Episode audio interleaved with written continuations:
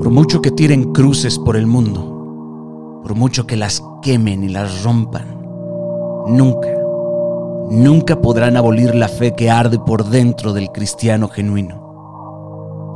Allá donde esté la esperanza, los cristianos levantaremos las cruces en la espalda.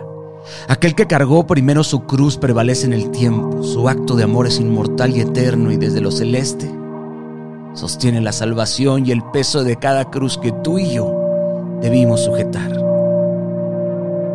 A quienes les molesta Cristo hoy, les digo, un hombre que murió por los demás no debería molestar a nadie.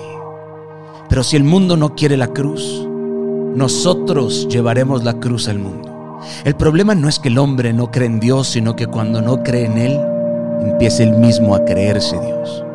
Podrán perseguir al cristiano, matar al cristiano, odiar al cristiano, burlarse del cristiano, quemar Biblias y vencer al cristiano, pero jamás podrán vencerlo a Él. La cruz no conoce de ideologías.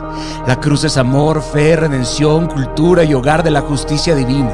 Patrimonio infinito de paz, promesa fresca del amor celestial. Es la cura del odio, aunque muchos se odien por medio de la cruz.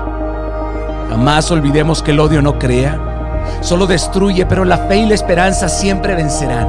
La ecuación es clara. Si aumentan su odio, aumentaremos el amor y el perdón. Y es que ya lo intentó Roma, lo intentó Rusia, lo intentó China, lo han intentado por miles de años y la cruz prevalece siempre firme. Van por ti, Señor. Y aunque sirva de poco, también tendrán que pasar por encima de nosotros. Hoy estamos en la lista de los más buscados. Nuestra fe es y cada día será más perseguida. Asesinarán cristianos por portar la cruz y llevar la luz. Pero nos encontrarán de frente, firmes y estoicos delante de la avalancha. Nos encontrarán orando por nuestros enemigos, dándole de beber al que nos persigue, subiendo a los lugares a donde nadie más quiere subir.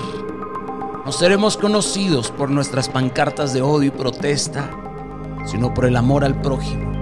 El mundo puede girar tan rápido como quiera, pero la cruz prevalece. Él lo dejó claro, yo he vencido al mundo. Cristo venció al mundo no con armas, sino con dos maderos y un perdón eterno. Jesús anuló el acta de los decretos que había en nuestra contra, quitó la condena de nuestra espalda y la clavó en la cruz. Desterró a los principados y potestades y lo transformó todo con su amor. Por eso el arma más poderosa es una mano vacía y un corazón al que le cabe toda la gente. En la cruz exclamó las palabras de victoria más poderosas del mundo. Tetelestai. Alá, consumado es. La deuda ha sido cancelada, la obra ha sido terminada. Lo perdido será recuperado, el grito de amor más hermoso que se ha dado jamás. Por eso no hay bisturí. No hay espada que me pueda abrir el pecho y arrancarme mi amor por Cristo, porque no solo estamos dispuestos a cargar la cruz, sino a ir a ella, a subir a ella diariamente. Queridos, Miraré la cruz para siempre y me encaré por siempre delante de ella porque ya no hay nada más que agregar. Ya todo está hecho, el vinagre ha sido tomado, los pasos más dignos que se han dado en la tierra los dio Jesús en camino a la cruz. Bendito seas, porque en la cruz hay herencia, hay amado, hay esperanza, hay influencia, hay redención, hay gloria, hay poder. Por la cruz somos predestinados, aceptados, redimidos, amados, informados, herederos y sellados en la cruz que prevalece por los siglos de los siglos. Amén. Consumado es.